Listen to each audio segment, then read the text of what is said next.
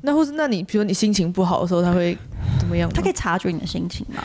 他察觉，但他不是很 care。他但他 怎么会这样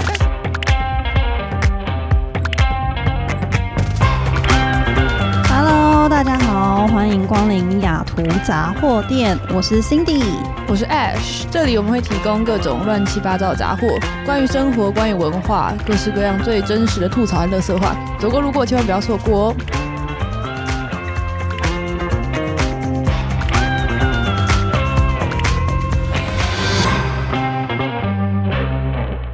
天你又干嘛了？昨天我们度过一个疯狂的一个晚上。As always，对，As always，我昨天就是一度就是很想把石老板给杀掉。对我刚刚一上 Cindy 的车，他跟我讲的话，第一句是这个。但我觉得好像我好像不是第一次听到这句话。对啊，常常想把他杀掉，石老板杀掉这句话，对不对？对，他有被威胁到吗？没有啊，他还是过得蛮自在。就在在我越来越认识石老板过程，我就越来越觉得完全可以体会为什么你想把他杀掉，对吧？辛苦了，辛苦了，没错，没错，没错。好了，我昨天就是是我的生日，所以我就来 Sophie 家，然后他就做了一个非常精致的蛋糕，嗯，超级超级夸张的蛋糕，嗯，对，等下给我看照片，我等下给你看照片，嗯，然后，所以我今天就是要直接来欢迎一下我们有一个我一直很想请。但是我之前不知道什么，就觉得感觉请不动，然后终于请到的，终于大咖，对，很大咖，感觉请不动，然后终于请得到的嘉宾，所以我要来介绍我的朋友 Sophie。Hello，我是 Sophie。我想一下，我跟 Sophie 怎么认识的？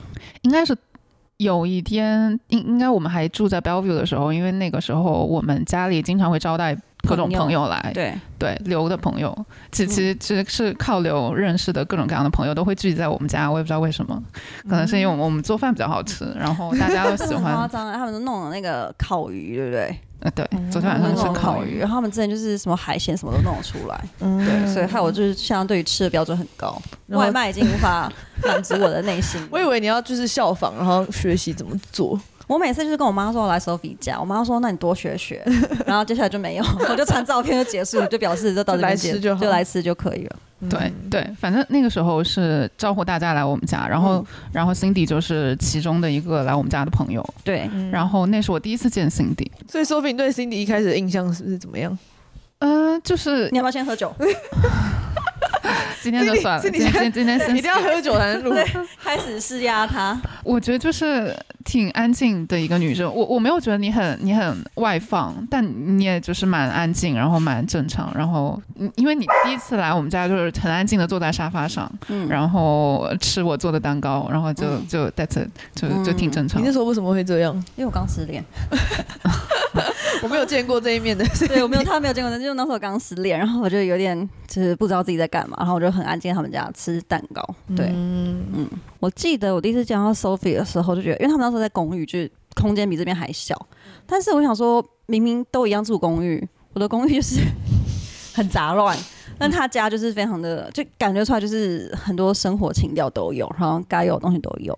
哎，其实其实还好还好吧，因为我觉得我跟我男朋友都是设计师，然后就多多少少会对，比如说买的一些装饰啊，买的一些什么用具啊，都有一定的审美要求。所以你不是也是设计师？对，我说说来话长，我也是设计师。你突然突然让我背上重剑，这有点太快。但你环顾四周，不觉得它整个就是都有设计过吗？对啊，我我我很喜欢这边的那个，这整个氛围你就觉得。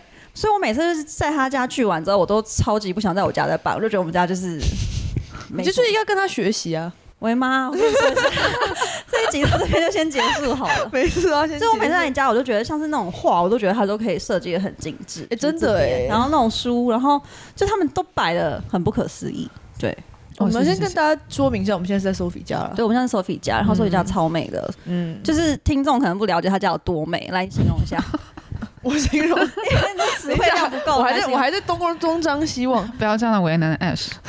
如果你被绑架，你就眨眨眼。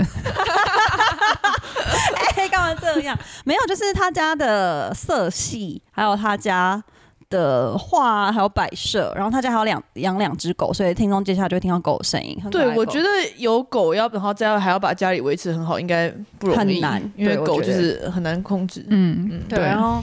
你知道他家楼上还有养那个哎植物是吗？对，一个小菜园，他有菜园呢。对，好酷哦！又没有一个开放的阳台。嗯，如果你家有开放阳台，你会做什么？我我们家有阳台啊，对啊，你们对你从来没有。对啊，我们家阳台上是落叶啊，飘满落叶，然后很久就积到不行之后才会清，那他们还可以变成一个菜园哎，对所以我就觉得这个用心程度很了不得。所以我那时候就是觉得啊，这个就是一个模范榜样。嗯嗯嗯对那你为什么会来到西雅图啊？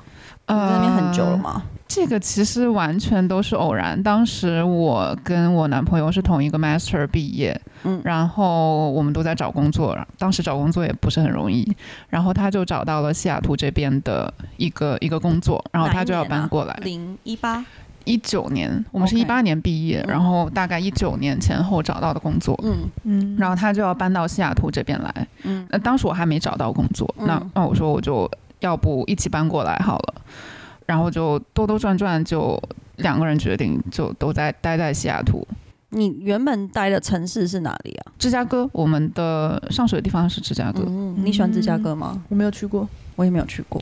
那你嗯觉得我觉得芝加哥也是个很好的城市，就我身边有很多朋友，他们就会非常想要待在芝加哥，就嗯即使是比如说西岸、东岸的工资会稍微高一些，大家都知道嘛，但也有一大批人会选择待在芝加哥，因为他们觉得芝加哥更有大都市的感觉，但又没有像纽约那么残酷，或者说。嗯呃，那么贵，我我觉得芝加哥是，如果是你是一个比较喜欢大都市生活的一个一个人的话，还蛮合适的，因为比如说有很多购物的场合，然后有很多博物馆啊，然后有很多什么小的非常潮流的一些一些东西你可以做，可以看展啊之类的。然后像西雅图就完全这种机会很少，非常少。嗯然后芝加哥也有地铁。有非常好的公共系统，然后它有一个很大很大的湖，嗯嗯，就夏天蛮美的，冬天非常冷，对，冬天。很恐怖。对，所以你是先在 Bellevue，然后你再来搬到你现在这个地方是吗？原来在芝加哥，然后最开始我们是在那个叫哪儿，就是西雅图往西的的一个一个一个一个社区，嗯。大概就是比较偏海的那一片，嗯。住了几个月的样子，嗯。因为当时是租住在别人家里，然后后来我们搬到 UW 住了一阵，哦然后再搬到 Bellevue 住了一阵，然后现在搬到这边是 Mount Lake Terrace，其实跟 Linwood 很近，嗯所以好几个地方都体验过生活。那你最喜欢哪里啊？我觉得其实这边挺好的，因为它它不吵。就它不闹，嗯因为我我们当时住在 UW 的时候，真的是每个周五的晚上就会有人在街上嗨，你那时候住宿是治安还算很好的那个时候吗？那时候还行啦，就是不会像现在就是觉得这么对恐怖的感觉。对对对，嗯。那时候还行，但就是 UW 那边太吵了，嗯。尤其一到周末，然后到晚上嗯什么，就觉得啊，年轻人嗯的生活，然后我们嗯。我们已经不年轻了，对对，然后后来搬到 Bellevue，觉得真的不错，但就是比较贵。OK，是贵是真的贵，然后像在 Bellevue，你街上呃能看到养的一些狗啊，都是比较好的狗，然后大家都会有呃这样分，有因为地区的分看到的狗。我觉得有分，因为、哦呃，你你去 downtown 看，Bellevue 的 downtown 或者西雅图的 downtown 都一样，就是狗的品种都会更好一些，没有歧视，但就是可能完全不知道是比较贵的那种。比较精致的品种狗。嗯然后如你越往乡下走，你就看到的狗杂交的狗会越多。嗯，然后教养也是，城里的狗教养一般都稍微好一些，因为它每天都要下楼去遛，下楼遛就没有办法避免跟别的狗要、嗯要交互动。要互动，对，所以自然而然的那个对于养狗的标准就比较高。但如果你往乡下，比如说我们这边走的话，嗯。你在路上哦，对面看到有一只狗过来，然后我牵着一只狗，然后你就会发现远远的那个人就会绕路走，绕开我，嗯因为他们不想让他们的狗跟你互动，对跟我互互动，避因为免冲突对对，因为嗯大部分情况下他们的狗都没有没有说教养的很好，要不就是会暴冲，要不就是会叫。这样是不是买房的时候可以先观察附近的狗？对啊，我没有想到还要观察 neighborhood 的狗的狗的狗的狗的状态怎么样，然后来看他们这整个区域怎么样。嗯，可以这样看，但嗯，可能还有一部分的原因是因为像这个。如果你在郊外的话，你的房子会很大，你都会有 yard，然后你可能 potentially 的养狗方式就是把狗放到 yard 里面就不去管它，然后你可能八百年也不会带你的狗去主动跟别的狗 social，嗯，你不会有去狗公园的需求，嗯，所以久而久之你的狗可能就不会 social 了，嗯。嗯，所以你觉得这件事是一个困扰吗？呃，其实还好，因为因为住的地方大，我觉得这件事情更重要。嗯哦，对，OK。嗯，如跟狗的话，因为我最开始最开始养了都比是在大概一个四百 square feet 的一个 studio，其实蛮小的。阿多比那时候就已经像现在这么大了吗？对啊，它它慢慢。你可以跟听众说，那时候阿多比已经多多重了。哦，Adobe 现在是三岁的一只白色的金毛，嗯，然后它现在是八十磅。嗯，八十磅的概念大概就是一个女生基本上抱不起来，然后男生要非常非常用力，嗯，就是那种才可以把它抱起来。对，然后 Wasabi 现在是六个月多一点，嗯嗯，它还在长，但它长得很快，超级快。它最开始拿到我手上是两个月的时候是十六磅，现在已经接近六十磅了。它长得很快哎。对，一个月十磅差不多。我真是就是从他小时候看他下面就有有点巨，然后我就觉得我哪一天要他跟 Adobe 长得一模一样时候，我就会想说发生什么事了。这两好想看他小时候啊！对他小时候就超级可爱，奶奶的，小小的倒倒在那边。好，我们到时候会分享那个可以分享吗？他们两个狗照片可以可以，大家可以看这两只长得非常可爱的狗。就我每次来他家，一方面就是很想跟两只狗玩。嗯嗯，我周周好像这些阿多朋友没有认识养狗的。对，他是我认识第一个，就是我有认识养狗，但是就是放养的那种，就是真的是很养在家里，对，养在养的很很棒的那种，个性也很好。我们应该也是我们的朋友圈里面第一个养狗的，然后 Adobe 应该是真真实实的影响了好多其他养狗的朋友，就是我。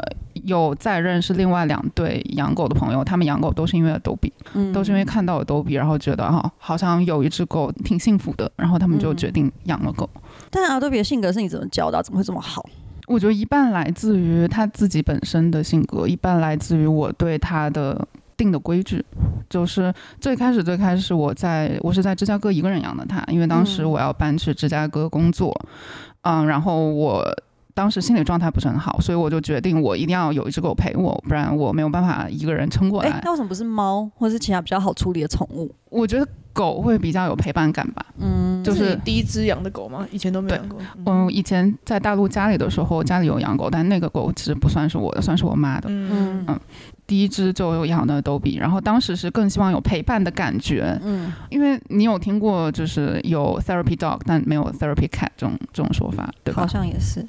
嗯，因为尤其是大狗，我我想要大狗，就是会觉得它是一个跟我差不多大的体积，就会更有陪伴的感觉。嗯，尤其是不鸟你。对 对，猫好像都不太鸟你。嗯，对，然后你会很喜欢一把把它抱住的感觉，就像在抱一个人一样。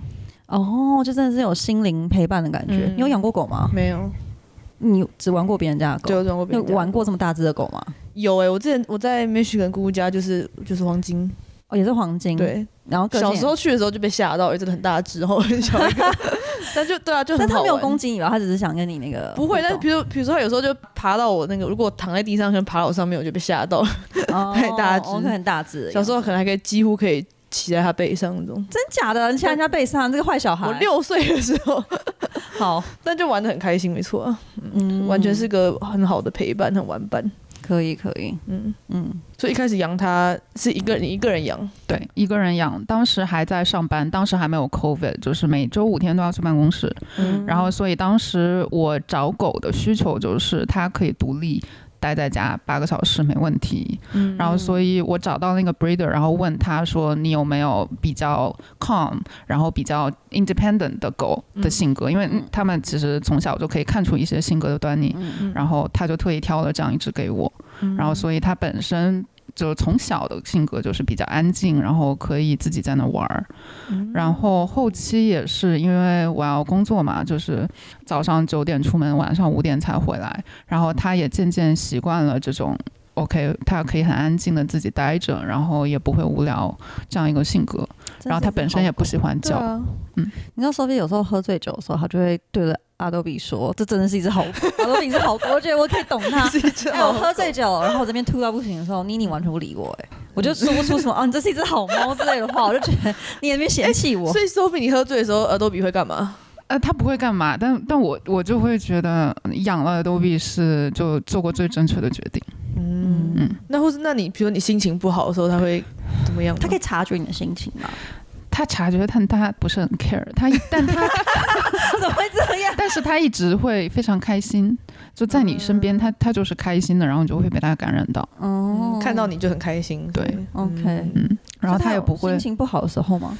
他自己一个人待在家，他会心情不好。这也是为什么我们养了第二只狗，就是 COVID 来了嘛。COVID 来了以后，所有人都要待在家，然后就会被迫的跟 Adobe 时时刻刻在一起。然后后来就发现，偶尔当我们要出门，比如说出去滑雪的时候，他就不习惯了，他就会焦虑，就是分离焦虑。然后，嗯，其实很心疼啦，就是你可以通过摄像头看到他自己一个人在家里，然后守在门口，嗯什么也不干，哎，都会很难过。他不会闭眼睛，他会趴着，但他不会闭眼睛，就一直希望你们回来吗？对，然后他甚至有的时候还会嚎叫，就是哭腔的那种感觉。哦，摄像头他这个我不能接受，我会很难过，哎。对对，如果没有 COVID，他其实不会有这种问题，但因为 COVID 就是太在习惯你们在，对对对对，所以养了第二只狗。想让它有嗯一个可以跟它玩的玩伴，当我们不在的时候。嗯，那你养第二只狗要怎么挑？就是怕他们不会怕他们吵架吗？处的不来？呃，其实不怕，因为 Adobe 真的是只好狗，他他完全他完全懂狗之间的社交礼仪什么的，然后他的规矩也很好，我完全不担心他会欺负另外一只狗，我反而会担心另外一只狗欺负他，嗯的那种程度。我们当时也讨论了很久，我跟我男朋友讨论了很久，第二只狗要养什么狗，然后我们最后决定要养一只 Adobe 的亲戚，就有血缘关系的一只狗，然后两只大白金毛走在路上会觉得很拉风，嗯，对，所以我们特意飞回了芝加哥，又背了一只小狗回来，坐飞机吗？对，就买个位置给他。对，你怎么带来的？因为它还是小狗，所以是可以进客舱的。它只要能够 fit in 一个比较小的 box 就可以了。那之前 Adobe 怎么来的？Adobe 是开车过来的，因为 Adobe 过来的时候已经蛮大的了。嗯嗯，你就沿路这样开车，开开了三天。哦，嗯，然后就找那种狗狗 friendly 的对旅馆这样住。嗯，怎么样？为了养狗，你敢做出这么多？我光想到 要开车三天，或者要带它，就觉得对啊，而且他，所以他们后来两个相处都真的都没有问题，对，完全没有问题，就从第二天就开始玩了。第一天 Adobe 还只是觉得好奇，然后不知道这个小家伙到底是什么，然后第二天他们就开始一起玩了。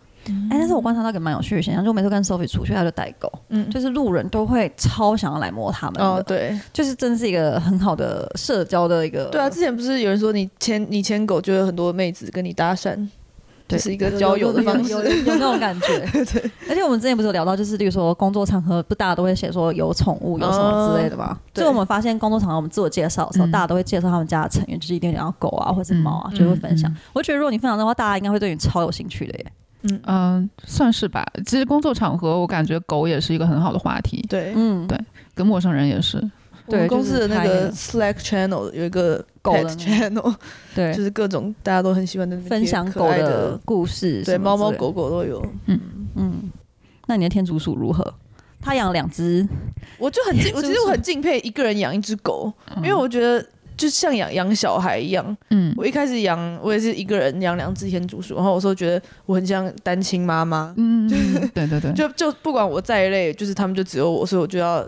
照顾好他们，对我我其实觉得蛮同意单亲妈妈这个这个说法。等一下，这件事情养两只狗单亲妈妈我可以接受，养两个差天竺鼠长这样哎，一样是单亲妈妈一样。好，我们等下再来讨论，只是吃萝卜而已。这狗还要什么有的没有的？我们我们等下再来细究，就是不同宠物对会发生对嗯嗯。所以你觉得你养一只，你那时候每天每天都要遛它？一定的，嗯，风雨无阻吧？对啊，风雨无阻，嗯，对。遛的定义什么？是走一圈还是走多少时间？因因为我昨天看你男友就是出来，然后尿完尿就就结束了。我想说，哎，这样这六好像可以。一般是两种需求，一个需求是上厕所的需求。上厕所如果仅仅是上厕所的话，那真的就是五分钟或者两分钟让他绕一圈，对，他有尿尿什么的就就 OK 了。还有一个需求是运动的需求，就是他要发泄自己的精力。嗯，这种的话，要不就是比如说今天有客人到家里来，他自然就会玩很久。嗯，所以可能今天我就不会再带他在外面再绕很大的一圈。但如果说今天没有额外的运动，那我就会单独带他们俩去绕很大的一圈走路，可能半个小时、一个小时，甚至两个小时都有可能。嗯，就是他们。你就拉着他们这样走路，那会去狗公园跟其他狗互动吗？狗公园会去，但是因为现在住的离狗公园稍微有点远，所以嗯，去的机会不是很多。嗯，尤其现在有两只狗了，他们自己就是自己的狗公园。哦，两个互相对互相互相陪伴。对，但还是会想让它去街上，因为想让他们更好的社会化。哎，那如果遇到路人，就是他们会不会有人没有礼貌，就想要直接摸你的狗，然后也不？哦，一定会的。嗯，一定会。就是像我，我想到我如果生小孩，然后大家没有经过同意，一直乱摸我的小孩，我会很生气。对，那你怎么办？你说怎么阻止他们？没有办法阻止。最近真的有路人就说好可爱，就直接往他头上那样摸吗？有会，尤其是不懂狗的人。就我经历过，当时的都比他小，在芝加哥，然后他刚到芝加哥的大城市，因为他之前在 farm 里面长大，都是农村嘛。然后他刚到大城市，看到很多车，看到很多人，他会害怕。然后我我就。慢慢带他做训练，就在街上，让他不要害怕什么的。然后这时候就会有人想过来摸他，然后我说：“请不要摸他，他正在训练，他他还挺害怕的。”嗯，然后然后那个人就说：“没事的，没事的，这是这就是个小狗嘛。”然后就上手摸。他没有咬他吗？他真是一只好狗。若是我已经叫你不要摸，还要说 可以啊，可以啊。你以为你是养狗人好烦？如果是我的话，我就会咬它了。没办法，就养狗嘛，总是要遇到这样的人。我觉得在美国养狗环境已经很好了，对比起国内什么的话，就大家还是会。因为我记得有一次跟他出去，然后我们好像是去哪，然后就有小朋友是真的会先问说：“我可以摸它吗？”对，教育一下我们正确来说，正确的就是如果想说我现在想摸这个，我要怎么？因为我看到小朋友会先给他闻，然后再什么？对，这这个是比较专业的方式。就是首先你在路上看到一条狗，最好不要直勾勾的盯着它，因为这个是在挑战它的地位。我很常做这件事情，尤其是野狗，没有被牵好绳的，或者是你看起来可能比较凶、会叫的狗，就不要不要直勾勾的看着它。嗯，然后直勾勾看着外面那只狗了吗？我没有，我没有。对，然后然后如果是你觉得挺 friendly 或者很可爱的狗，你想去摸的话，一般来讲你你要你要问主人，因为主人他可能有特别的需求，比如说他在训练啊或者是什么，嗯，一定要问。然后问完了以后，你会给他闻你的手背。这样让狗去熟悉你的味道，然后你看到那个狗没有什么特别的反应，然后主动来闻你，然后也很安静的情况下，你就可以上手去摸它的头啊，拍拍它的屁股啊。一般一般狗都非常喜欢拍屁股，因为屁股吗？对对对，因为它自己挠不到。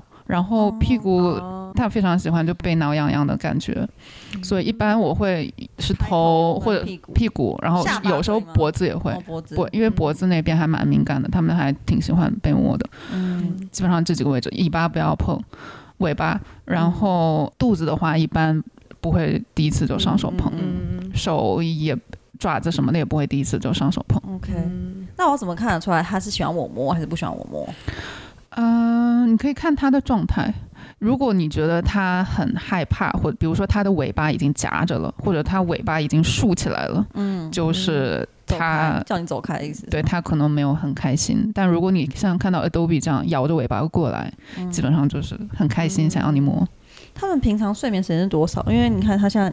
我们突然就倒地，对，就突然倒地了，超安静的。我原本以为会就是充斥着狗叫声什么之类的。嗯，它其实睡很久了。我而且因为它们不是那种特别喜欢运动的狗。哎，我以为在你的调教之下，他们是运动狂热的狗。没有，其实它们的能量值不高。跟其他品种的狗比起来吧，金毛本身就是家庭陪伴犬，所以它就是可以在家里然后睡很久的那种，可能要睡到十几个小时、十二、十六个小时都都有。嗯，那还不错，还蛮好的。就是工作的时候他们在睡觉就蛮好的。对对对，但这个都是我有选择的，就是我选择养金毛，就是因为我知道我没有办法每天带它们出去跑步两个小时。嗯，呃。所以我就养了一只适合我的 energy level 的狗。嗯，金毛就是黄金猎犬吧？对对，蛮心动了是不是？我是还好了，我光是想到每天一定要出门，因为我是可以很好几天不出门的人。对，所以你才养天竺鼠。对对对对，不要出门。那你可以讲一下你一天就是从早到晚需要帮他们做什么样的事情？OK，早上一般是一睁眼就要带他们出去遛狗，一一个就是尿尿，一个是一睁眼的时间是几点？要讲明确一点。OK，一睁眼其实不一定看我们什么时候睁眼，比如说有的时候要去滑雪就比较早，可能七点就是睁眼时间，然后有的时候可能工作没有特别忙的话，九点睁眼或者他们可以等你就周末十点睁眼，对，一切取决于我们人类什么时候睁眼。不会吵你起床。不会，但是我们起了，他肯定就起了。他不会说我们起了，他还在睡。嗯，蛮好的，因为你知道，就是妮妮也是，我一睁眼他就知道。然后我每次就想说装睡，我就看到他，他看我，然后我就然后转过去装睡，盯着你看。然后他就开始叫，他说 他说被你发现了。对，一睁眼要带出去遛，遛完了回来给他们吃饭，吃早饭。嗯，然后其实就让可以让他们两个自己玩了。他们自己就可以玩很久，我们家好多玩具什么的，反正他们就玩玩玩玩玩，然后可能整个白天会吃一些 treat，就让他们做一些简单的呃训练，比如说让坐下呀，然后要等待呀之类的这种训练，然后一天就过去了。晚饭时间我会带再带他们出去溜一次，可能是晚饭前，可能是晚饭后，都不不是很一定，看天气吧。嗯，然后晚饭溜完了回来再让他们玩一玩。呃，发泄能量完了可以吃晚饭，晚饭吃完了的话，他们就继续再玩或者再睡，然后晚上睡觉之前会再让他们出去上个厕所，嗯，这大概就是一天的作息了。那出去了三次诶，现在基本上是三次，因为我们现在在将就瓦萨比的作息，瓦萨比还是这只小狗，它没有办法憋尿憋很久，哦，以前呢都比一般是两次，嗯，一天三次你可以接受吗？不行啊，直接直接说。可是你有想，你想说你有三次可以带他出去快乐的机会啊？没有，可是就是我比较懒，嗯，就是不想出去。就比如说我今天，就算我今天出去有要出门去三个地方做事，我会把这件事放在一起，我就可以一次出门回来，我就不要再出。哦，你就是那个三个小时出门。对对对对对，我想要回家好就可以换睡衣，然后就舒服，就不需要等下要出门我可能要再换一次衣服这样。OK，懂了。狗真的不太适合我。对，但是你的。男友他也喜欢狗吗？对，他是喜欢的。嗯，虽然可能他更喜欢猫，他是这么跟我跟我说，就是他在国内会更喜欢猫，然后他也有养一些流浪猫之类的。嗯，但过来，嗯嗯，很好。然后，对，但过来，我觉得我是个 dog person，我是个非常明确的 dog person。嗯，然后我养了狗，然后他就一起跟我养了狗。虽然有的时候我们还会在争论，就是到底在要不要养一只猫的问题，然后我都会拒绝他。哦，这个部分好，我会把它。可是如果有狗，我把它剪成预告送给她男友听，好吗？第一集就先这个剪成预告。可是我这家里有狗，有又有狗又有猫，感觉还不错。他之前你的理想生活不是就是两只猫，两只猫，他理想画面是两只猫。嗯，然后我就想说，我活在你的理想画面，可是我想要是对。但我现在我要现在换你换你分享，你一整天为你的猫需要做什么事情？就是我一早上起来，我的猫就会直勾勾的盯着我看，然后一到我跟它对到眼。他就狂叫，就是没有在跟你开玩笑的狂叫，然后我就把他关到门外，他就狂挠门，然后我就会起来，然后喂他吃饭，嗯，然后我就会换那个干粮嘛，嗯，然后就是更机车是，他就只吃了一口，他就走了，所以我每次都觉得这个太过分了。然后狗会这样吗？狗不会，你给他多少他就吃多少。但我想说你饿，但是他感觉是想要吃一个新鲜的口感而已，嗯，然后接下来他就会疯狂的睡觉，嗯，就狂睡，然后就这样。就到了晚上的时候要吃罐头的时候，它就会再醒来，然后出现。现在，哎，那你需要处理它的大小便吗？不要。是现在是不是那个猫砂都先进到？现在有自动猫砂盆，但是就是我们家是没有用。养狗的那个大小便处理上还好吗？我们家的狗目前还好，但就是要。比较操心的时期就是小小狗的时候，puppy 的时候，比如说瓦萨比四个月之前，它其实会憋尿，它也懂得要出去尿尿这个道理，虽然是要教的，你要教它，但是四个月之前它就是没有办法憋尿，嗯嗯，就很难避免各种的 accident 在家里尿尿拉屎。所以就是四个月那个那个时间就要熬过去，然后家里所有的地毯要收起来，或者说要时刻做好洗地毯的准备。对我以前就是表哥家有养贵宾狗，嗯，就是没有训练的很好，就是有时候还是会在家里大小便。嗯嗯嗯，然后就觉得家具就是被被损坏。那你当初就是有上什么关于狗狗的课程，或者带他们去给这种训练师训练吗？其实没有哎，因为我我一直戏称就是 Adobe 是穷养穷养的小孩，就是我没有给他买过多的用具，或者是上上什么很 fancy 的课。嗯嗯，但是我有读一些书，就我在养他拿到他之前是有整本整本的去读一些书。嗯，然后我讲养天竺鼠，好，天我觉得养天竺鼠比养猫累。哎，所以我是最轻松的吗？我觉得是这样。哦，OK，好。因为我早上起来就是我给他们喂饲料，嗯，他们以前就是他会在知道差不多要吃饭的时候会会叫，嗯，但是他叫声不是可以学一下吗？不音不音不音，很像警铃，很像警铃，蛮好笑。很好 Q 哎，他学的学的很好，这这这 OK 啊。好，然后？然后中午会加草，他们主食是牧草。哎，不是什么小黄瓜那一类的，没有没有，那个是那个是零食。哦，零食。对，主食是牧草，八十趴的食物是牧草，嗯，然后晚上我吃吃完晚餐，会再给他们新鲜蔬菜，算是零食，然后睡觉前再给他们加牧草，这是喂食的部分。你那个大便部分，我觉得大便的部分就是我一天大概要扫两次，因为他们两次一天两次就是比较好，我两天一次哦，没有，通常一天两次，但但有时候我可能。整个白天都比较忙，我就扫一次，但扫一次那是觉得很多，就是这样拿整个拿扫把来扫的。如果是一天两次的话，我可能中间那一次是可以用筷子夹一夹就好了。我之前看他 我都快夹，就是他家看到他就拿那个筷子，然后就把那个大便一粒粒黑黑的这样夹起来，有画面。然后我就想说，哇塞，这是什么状况？就是是一件轻松但是花时间的事，但很臭吗？那个大便？大便不臭，但是如果你把大便放太久，然后呃，可能在大便附近有有尿。就会有发酵的作用，就会就比较会臭。嗯，OK。然后对，所以每天一定要这样，可能每天应该有半小时吧。然后比较麻烦的是，因为他们是他们的笼子底下是布，就是会吸水的布，所以那个就一定要换。然后我是一个礼拜换一次，然后换的时候就是要把所有上面东西都扫干净，然后换到一个新的笼子、新的布，然后再把这这一批布拿去洗。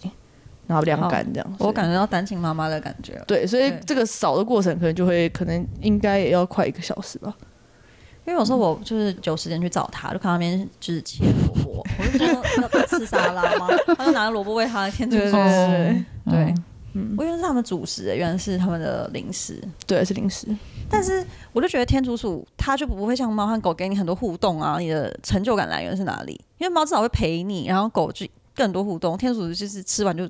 推就是他那个小窝，因为他们很好笑，就是他们很蠢，就是就没有。我觉得最大的互动就是喂菜的的这个这个时段，就看他们快速的进食，就是看他们跟你讨食物，然后或是吃一半之后发现哎掉在地上还没发现，再跟你讨食物，就是看它是可爱的这个过程，一个喂食秀的概念。那你为什么当初不养猫，选天竺鼠？我以为天竺鼠应该比较好养，好，嗯，毕竟是在笼子里嘛，然后就不会影响到我其他的。家具嘛，比如说不会到时候是猫毛啊，因为它就在笼子里。啊，对对对，比较好控重点是衣服裤子全部都会是毛。嗯，对，狗也是。对啊，那像如果你要出门旅游的话，这就是我很大，这就是我也想问你，因为我觉得蛮麻烦，就是每次出门如果要超过两天，如果是一两天一夜，我觉得还可以，但就是回来之后会很乱，但是食物上应该才可以。但只要超过，我就是中间就要请朋友来帮我每天来看一下，嗯，顾一下。但就还蛮麻烦，因为我之前住的离其他朋友住的比较远，他之前住在 West Seattle，超远的。现在是因为去都很不方便的那一种。对啊，现在因为而且都是一个人住，现在是有室友，然后同一栋还有一些别的朋友，所以比较能找到人帮忙。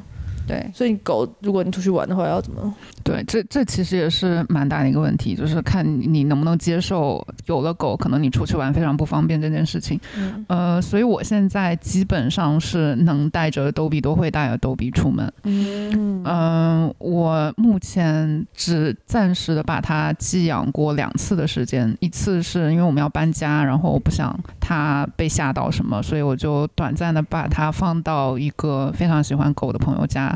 寄养了两三天，我完全没问题，因为他之前跟那那对朋友也非常熟了，经常去他们家。嗯，然后再一次是他一岁之前，然后那个时候还在芝加哥，然后我圣诞节有安排要飞到别的城市去，所以我就在 Rover，应该是叫 Rover 吧，反正就是一个狗狗寄养的一个 app，类似于 Uber 的那种那种。app，呃，我在那那个 app 上面找了一个人，把狗放到他家去寄养，大概是十天的样子。然后那次的经验非常非常不好。虽然就表面上人家每天都会给你发一些照片 update，但是，呃，当时 Adobe 本身还处在长身体的阶段，就是本身理论上它应该一个月长十磅，然后结果十天过后，我把它接回到家里，发现它反而轻了。嗯，就是变得非常非常瘦，但但也没有人能真的告诉我发生了什么。你问寄养者，他也不会告诉你。你这样，我就觉得寄养者很恐怖，因为我之前有想过说，就是我们如果出去玩那种三四天，我想要请那种网络上不是像有很那种网站是可以帮你就是上门照顾猫什么之类那种，可是石老板就觉得不行，他很怕人家就是乱弄，什么都不知道。嗯嗯嗯，但就也有可能就是你的宠物就是不习惯，所以他压力大，这也有可能你也。就你没有没有办法确定到底是发生什么事什么事情，对对，所以之后就基本上出去玩都会带着它，然后但是这也会限制了你能去哪里玩，嗯，比如说 national park 就不让狗进。我们我虽然跟跟那个我男朋友是非常喜欢玩的人，但近几年我们基本上没怎么去过 national park，嗯，就是因为这个原因。他们还有那个地图哎，你看他们现在就没在挂了。对，嗯，那带狗上飞，你有在？继续带狗上飞机吗？我我其实有试过带 Adobe 上飞机，然后那个时候它是以 emotional support animal 的名义上去的，因为它本身就是 emotional support，就是猫可以申请这个吗？可以可以，天竺鼠好像就不行了，对不对？我记得可以，天竺鼠也可以。那时候我领养的时候，那个主人说可以，好像上飞机也可以，就是你要申请啊。但对，好，好像连小马都可以成为 emotional support animal。小马上飞机不会太占空间吗？是蛮蛮哦，但这个是要声明一下，就是在前几年的时候，emotional support animal 还是可以上飞机的，但越来越越多的人 abuse 这个规则，导致现在航空公司已经不允许 emotional support animal 上飞机了。啊，对，所以我只在那个。规则生效前带了逗比出去过一次，然后之后就没有了。那那次出去状况怎么样？其实蛮不错的，因为他在机舱里他看不到外面嘛，所以他其实也没有说害怕飞机什么的，就是一个普通的地方。嗯。然后在机场他也非常 well behaved，然后大家都喜欢他，所以没有任何问题。但我们就为了将就他的体型买了个头等舱的的机票，对，飞去飞回都是头等舱，但还好就没有特别贵。对。嗯，但是我觉得阿多比不能当成正常的狗，就听众不要误会，因为阿多比真的很好狗，我怕听众觉得哦，我家的狗可没有阿多比的狗，就是你你感觉出来吧，它真的是一个好狗，嗯，它应该是狗，对，它应该是狗类的四冠王之类，它不是那种，它是对，它是狗类的 Ash，就是它是非常非常就是个性好的狗，就不要大家都觉得哦，Sophie 可以，我也可以，不要这样，对，就是每个狗还是要看一下它的状态，嗯。嗯，那你带它出去玩，比如住旅馆会难找吗？对，这个也是，其实是要多花钱的地方。就是首先你要找 dog friendly 的的酒店，然后通常情况下他会要求你多付一笔清洁费。嗯，所以也就是要多花钱的地 方。花钱，对对。那你对于就是有想要养狗的人，有没有什么建议？就是你觉得应该要先准备好什么才，或者是什么心理准备？对，就是他说我想养狗，养狗，可是就不可能每个狗都像阿都比跟瓦萨比那么好啊。OK，我我觉得其实唯一可能我会建议的心理准备就是你要。准备好跟这个狗待十年或者十五年，如果是小型犬的话，就是你要确定你未来的十年或者十五年不会抛弃它，嗯，不会有任何 accident 会让你去抛弃它，呃，最好不要抱着有有可以把它中途抛弃的这个这个想法。然后其他我觉得就没有什么特别要准备的，因为因为很多人。会纠结很久这个事情，但我我觉得，如果你是真的爱狗的话，那当你拿到它的那一刻，你就迎刃而解了所有问题。嗯，就像生小孩一样，我感觉养你要看着我讲生小孩，不是看着他好不好？不要那么敏感。他我想说，现在怎么回事？就是他就是一个小孩，嗯。但对啊，我觉得刚刚听你讲，也是也感受到，就是你多多少少会牺牲一些东西，那就是你要你要准备好做出这些。付出，嗯，但这些付出都是值得的。对啊，对对，就是对啊，你有真的一个很长的陪伴，嗯，对。那你觉得你会想要继续？你会想要养狗吗？还是要啊？我到现在还是没有放弃这个事情。对我只是想要试试看养狗。那你你们家猫跟狗可以相处吗？妮妮可以，然后我们家有一只比较胆小的，他有次带那个弟弟来，然后哦，那是真的是。反正他就带那个狗来我们家玩，然后我就让他们先进来，然后弟弟就是他就突然看到狗，然后弟弟就超害怕，就直接飞奔到我们的屋顶上就尿尿啊！我跟你讲过吧？哦，对，嗯，然后因为他飞奔的过程，阿多比为了在跟他玩，阿多比还想往前追，他就是开始尿了。对，然后扫把就暴气，就炸掉。所以我想说，不行，我就是接下来是要找机会。所以觉得就是养猫养狗，你还是我是就是喜欢狗的，是狗派，对，我是狗派的。嗯，我喜欢多点互动，所以你也愿意就是每天带他们出门三趟？可以啊，如果他像阿多比这么好的话，我就让整个邻居认识他，自己敲邻居门，应该是阿多比跟他聊天之类的。对，瓦瓦萨比没有这么没有这么好吗？为什么大家都只称赞阿豆比？我觉得瓦萨比现在还是一只小狗，所以它性格还没有很稳定。嗯，呃，也不是说它不好，就是它还没有稳，比较像小孩，像小孩。对对，是可爱的小孩。而且你知道，常常看到马萨比就咬着阿豆比的尾巴，这样转转转转转。我想说我是阿豆比的话，我就会暴气。可是阿豆比就是还是只 OK，就觉得是性格是个好哥哥。对，你还有什么想要跟大家分享关于养狗？还是你要推坑 推坑大家吗？你会留你的 breeder 的方式吗？因为可能会有听众会问。我的 breeder 方式，对，还是你会觉得在西雅图本地找就好了？我觉得都可以。呃，我我可以留我 breeder 的方式啊，然后我我觉得他他们他们其实也不错，然后价价价格也蛮公道，但就是因为在芝加哥，所以可能哦，呃，对 local 的会比较方便一些。嗯，可以。那那那这样找 breeder 有什么要注意的吗？完全没有，就是网上 大海捞针，Facebook 也可以，然后 Google 也可以，你就你就找。你有做完什么资料，觉得他什么评分或者他什么 review 很好之类的？其实没有啦，我觉得可能大城市的 breeder 反而更难拿到狗，因为有很多人，因为因为他们的网站都做的很美，然后你又可以实地去看，然后 wait list 一定很长，然后大城市的人通常不缺钱，所以。如果是大城市周边的 breeder，通常你都要等很久。然后我当时是，嗯，offer 都签好了，然后我我就是非常想快速的要一只狗，然后在 Facebook 上面找到了这个这个人，然后他们当时网站做的非常烂，然后也没有多少人找找上他们，啊，但但他们就刚好有一只狗，然后我我就大概问了情况，看了照片，觉得 OK，然后就拿了，因为我也不是那种说哦这只狗要长长得多美多美，然后他爸他妈要有多少多少个奖章，不是那种，对。那可以讲一下这样要买他们多少钱吗？哦，Adobe 当时是一一九年，嗯，一九年买的，然后是两千三百块钱，嗯，然后瓦萨比是去年买的，是两千五百块钱，嗯，母狗会稍微贵一点，嗯，贵个大概五百块左右的样子，差不多，这都是差不多狗。有什么价格之分？我觉得这个算便宜的了，因为如果可能 local 去找的话，三千块钱要的需要的，如果是公狗的话，然后如果是一些更稀有的品种，可能要再价钱再往上。嗯，我都跟小板说，你看，就是妮妮那么小只，嗯，在这边找要三千块，你养这么大只的，就 很方便啊。体积，就想说这是什么卖买肉，长这么小只这么肥，然后给我收个三千块，对，嗯嗯。有的人会很好奇，就是养狗的费用，我养狗会很花钱。我我其实完全没有觉得他们有多花钱，就没有吗？我我其实完全没有觉得，觉得他们会很花钱。